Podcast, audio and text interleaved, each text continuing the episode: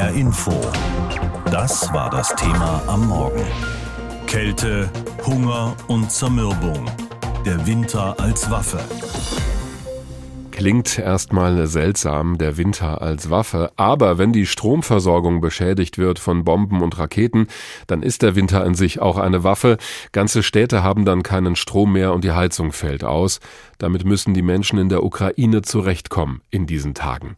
Mitten in dieser Situation passiert heute aber etwas, das alle in dem Land betrifft, findet statt im fernen Straßburg, dem Sitz des Europäischen Parlamentes. Dort wird der gesamten Bevölkerung der Ukraine der Sacharow-Preis verliehen. Der geht normalerweise an Einzelpersonen oder an Organisationen, die sich für Menschenrechte einsetzen. Dieses Mal aber geht der Preis an alle in der Ukraine. Das gab es in dieser Form noch nie. Warum das so entschieden wurde und was die Ukraine eigentlich davon hat, darüber habe ich mit der Vizepräsidentin des EU-Parlaments gesprochen, mit Katharina Barley von der SPD.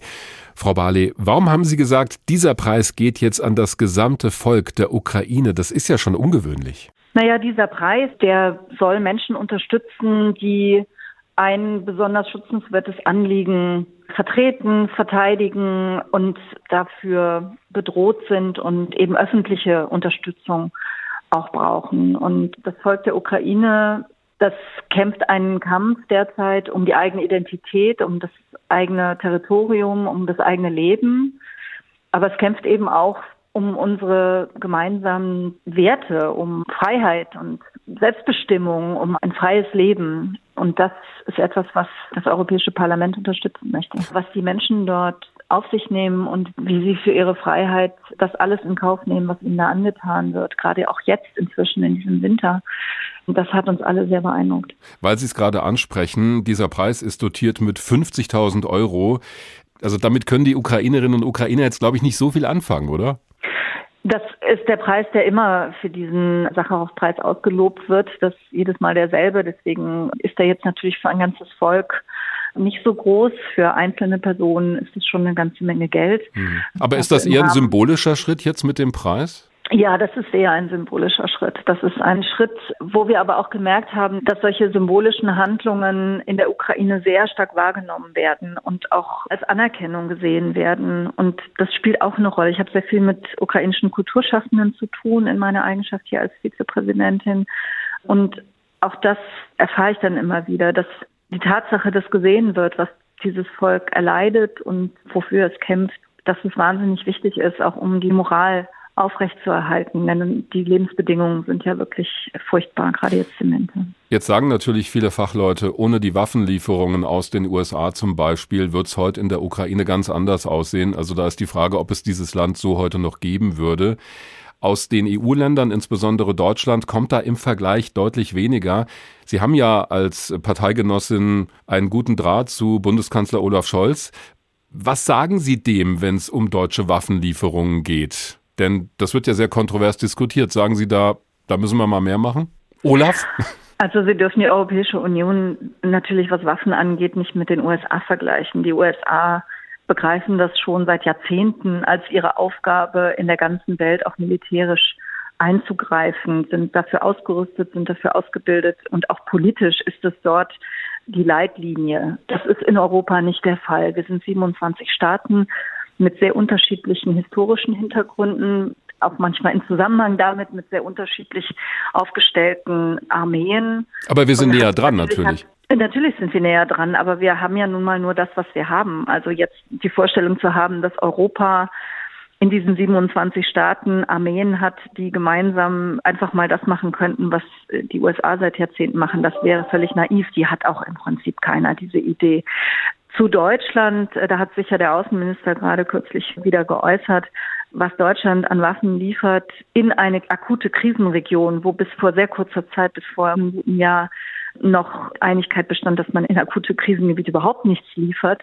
Das ist sehr, sehr bemerkenswert. Es wird ja die Liste der Lieferungen täglich aktualisiert auf, auf der Homepage der Bundesregierung. Hm. Zum Beispiel haben wir jetzt Raketen zur Flugabwehr geliefert, die noch nicht mal die Bundeswehr in ihren eigenen Beständen hat. Also das wird auch schon sehr positiv wahrgenommen. Was Sie, abgesehen von den Waffen natürlich, das ist ein eigenes Thema, was Sie als Europäische Union natürlich machen können und was sich die Ukraine sehr wünscht, wäre ein Beitritt zur Europäischen Union. Bislang gibt's da nur den Beitrittskandidatenstatus. Das heißt, es könnte Jahre, wenn nicht Jahrzehnte dauern, bis der EU-Beitritt wirklich vollzogen wird. Warum geht's in so einem Ausnahmefall nicht schneller? Es geht nicht schneller, weil so ein Beitritt ja nicht nur für die Zeit des Krieges dann Gültigkeit hat, sondern wenn ein Land in der Europäischen Union ist, dann ist es drin. Und die Ukraine ist ein sehr, sehr großes Land. Mhm. Ich glaube, es wäre von der Bevölkerung her das drittgrößte dann. Und es gibt Kriterien, die festgelegt sind für den Beitritt. Und an denen wollen Sie auch festhalten, also auch in dieser Situation, da ist nicht dran zu rütteln. Ja, das wollen wir, das müssen wir auch. Wir haben die Erfahrung gemacht mit Bulgarien und Rumänien, was passiert, wenn man Staaten aufnimmt, die noch nicht so weit sind eigentlich. Das waren keine guten Erfahrungen, auch wenn diese Länder sich natürlich inzwischen wahnsinnig weiterentwickelt haben. Also ich muss auch sagen, dass die Menschen dafür auch Verständnis haben.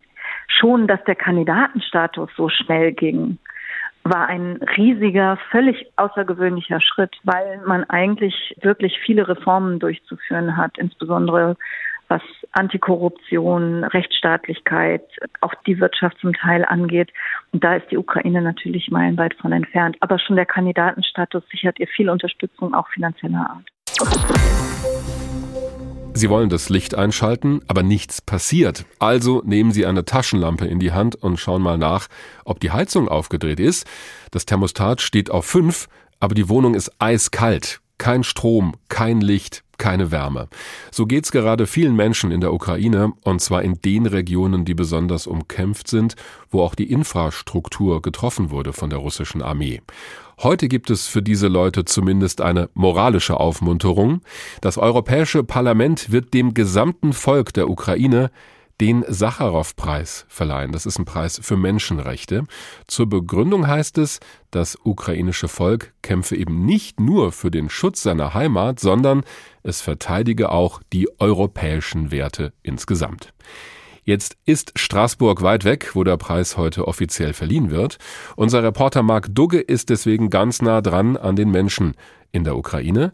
Er zeigt am Beispiel einer kleineren Stadt im Norden des Landes, was das denn heißt, diese Werte und die eigene Heimat zu verteidigen. Wer nach Ochtyrka will, muss Zeit einplanen. Das Militär hat auf der Zufahrtsstraße mehrere Checkpoints errichtet. Armeeangehörige prüfen die Papiere, um die Stadt vor unliebsamen Besuchern zu schützen. Von den Häusern rechts der Straße sind nur noch die Grundmauern übrig. Das hier sind Zerstörungen, die von Fliegerbomben verursacht wurden. Die russischen Soldaten dachten, in den Häusern seien Militärs untergebracht. Wir stehen hier auf der Hauptstraße, die verteidigt wurde, als die Russen angegriffen haben. Die Zivilisten, die es geschafft haben, an eine Waffe zu gelangen, sind aus ihren Häusern raus und haben deren Kolonne in Brand gesetzt.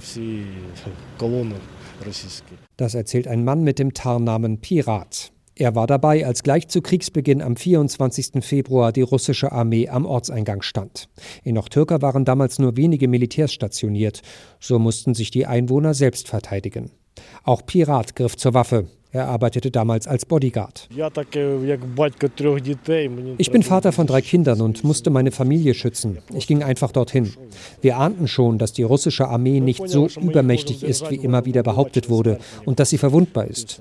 Ich habe große Erfahrung im Personenschutz. Ich weiß, wie es ist, zu schützen und zu töten. Das galt in Ochtyrka nicht für alle. Selbst Menschen, die noch nicht militärisch ausgebildet wurden, bekamen eine Waffe in die Hand gedrückt, erzählt er.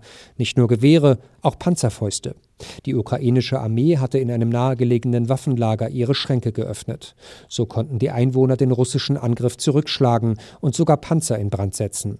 Schon nach drei Tagen gab die russische Armee auf, in die Stadt einzumarschieren. So hatte auch Türka gleich zu Anfang des Krieges gezeigt, es ist möglich, den Vormarsch der Russen zu stoppen. Das hätten viele damals kaum für möglich gehalten, sagt Leonid Klisup, Leiter der Militärverwaltung von Ochtyrka. Der Erfolg sei aber eine Gemeinschaftsleistung.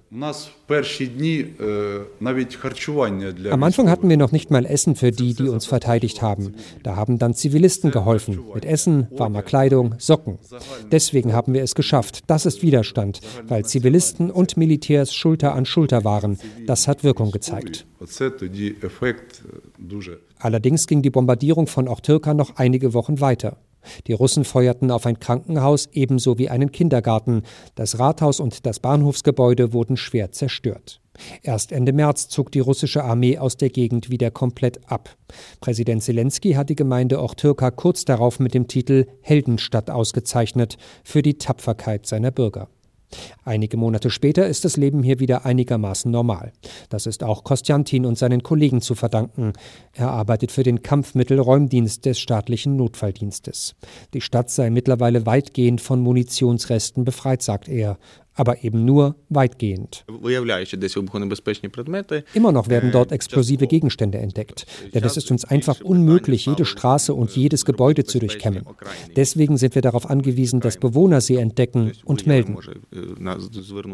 Auch Kostjantin hat Tapferkeit beweisen müssen. Drei seiner Kollegen wurden gerade erst bei einer Minenräumung getötet. HR Info. Das war das Thema am Morgen. Kälte, Hunger und Zermürbung.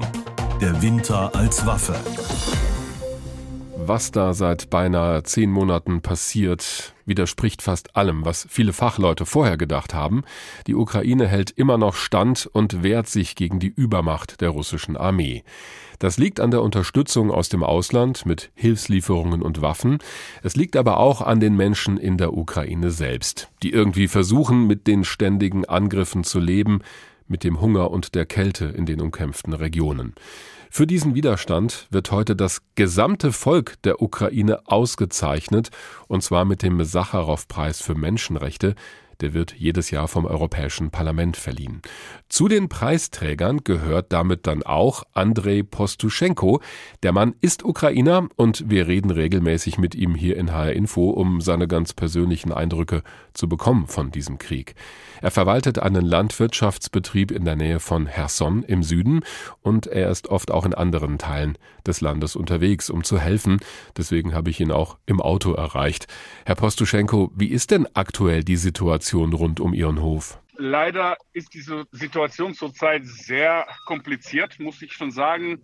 Im Laufe des Krieges war es bei uns zwar sehr laut, aber das war ja alles immer wieder ein bisschen so im Feld.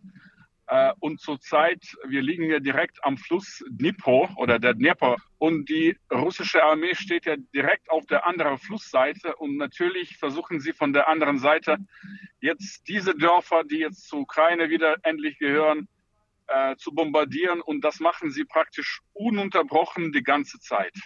Was macht denn diese Situation mit Ihnen und Ihren Mitarbeitern und den anderen Leuten, die dort leben? Ich meine, so ein Krieg kann natürlich nie Alltag sein. Das ist immer genau das Gegenteil von einem friedlichen Alltag. Aber weil das jetzt schon so viele Monate lang geht, kann man sich an sowas überhaupt gewöhnen? Ja, komischerweise ja. Hm. Es ist so, die Leute haben sich daran gewöhnt und die reagieren jetzt kaum auf irgendwelche Explosionen und Raketen, weil sie schon monatelang unter diesen Bedingungen leben. Und das äh, hat mich total gewundert. Ich war ja nur den ersten Monat des Krieges da und äh, jetzt war ich ja die ganze Zeit weg. Ich kann das jetzt nicht mehr ertragen. Also ich war die ganze Zeit unter Druck und habe auf jede Explosion reagiert. Und das war für mich echt äh, keine angenehme Zeit dort, vor allem die Nächte. Hm. Weil man schläft ja nur bis drei Uhr nachts und dann ab drei irgendwie konnte ich keine einzige Nacht äh, länger schlafen, weil die Explosionen immer alle drei, vier, fünf Minuten da sind und man kann da nicht mehr einschlafen. Sie sind trotzdem immer wieder auch an Ihrem Hof in der Nähe von Herson. Können Sie verstehen, dass andere Menschen aus der Region fliehen und sagen, das geht nicht mehr?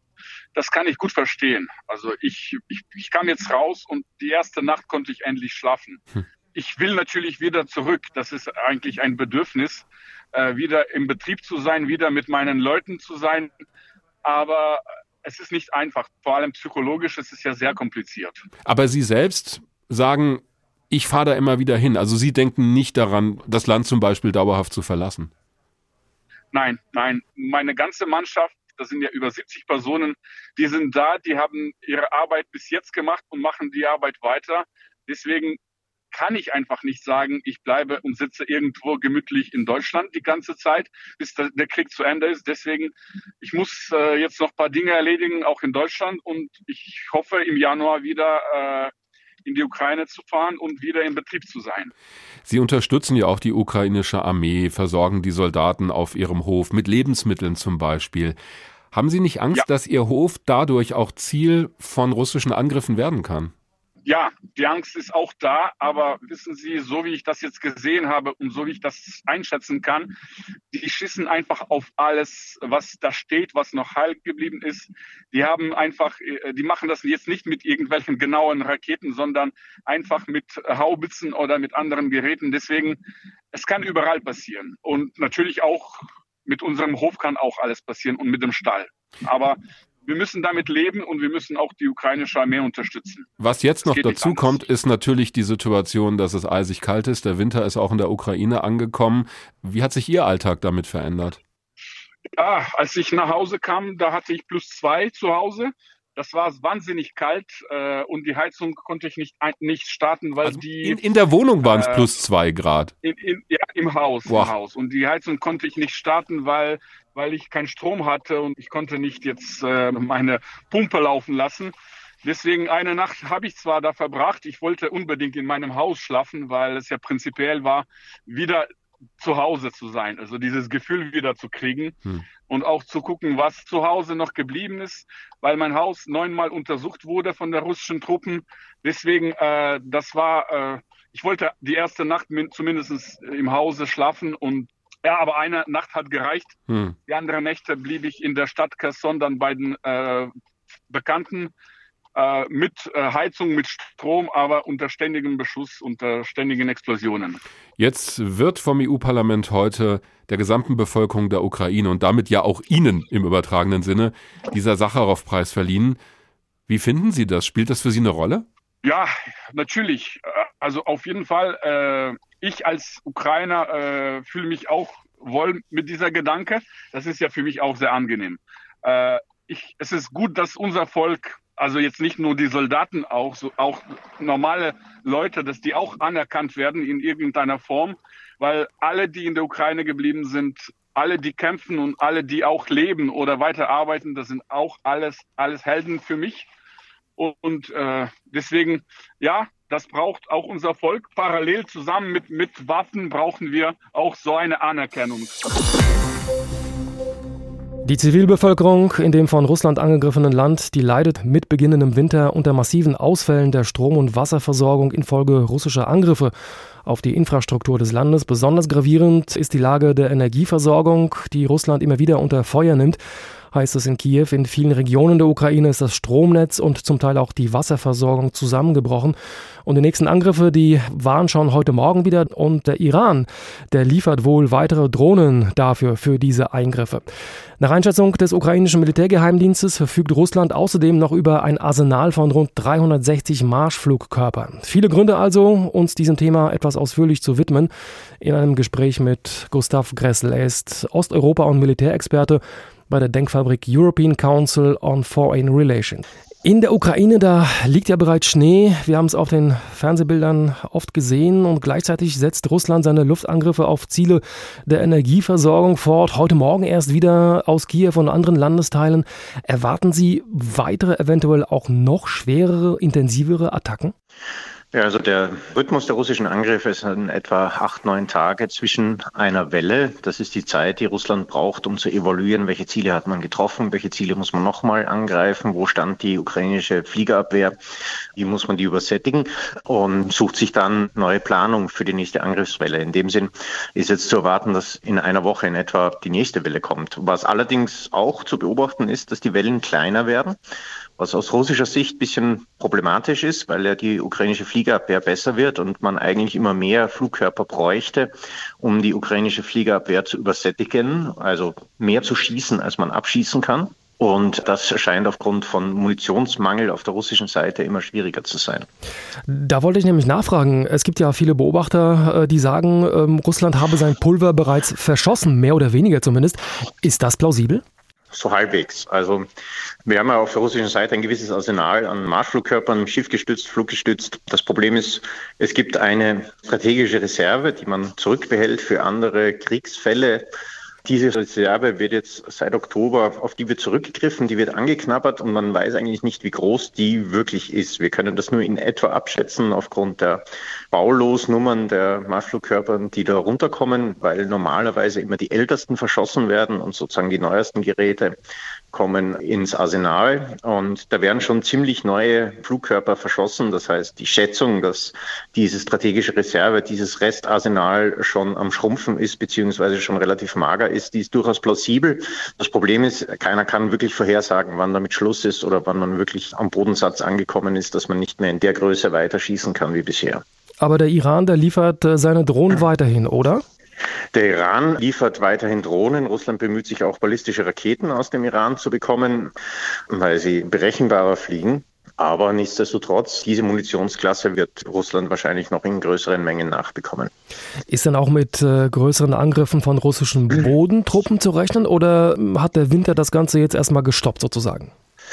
Russland steckt ja in seiner Mobilmachung. Es sind ein Großteil der Kräfte, die man da ausgehoben hat, noch im Training, weil man da aus den verschiedenen Leuten, die man da auch von der Straße rekrutiert hat, erstmal Verbände zusammenstellen müssen.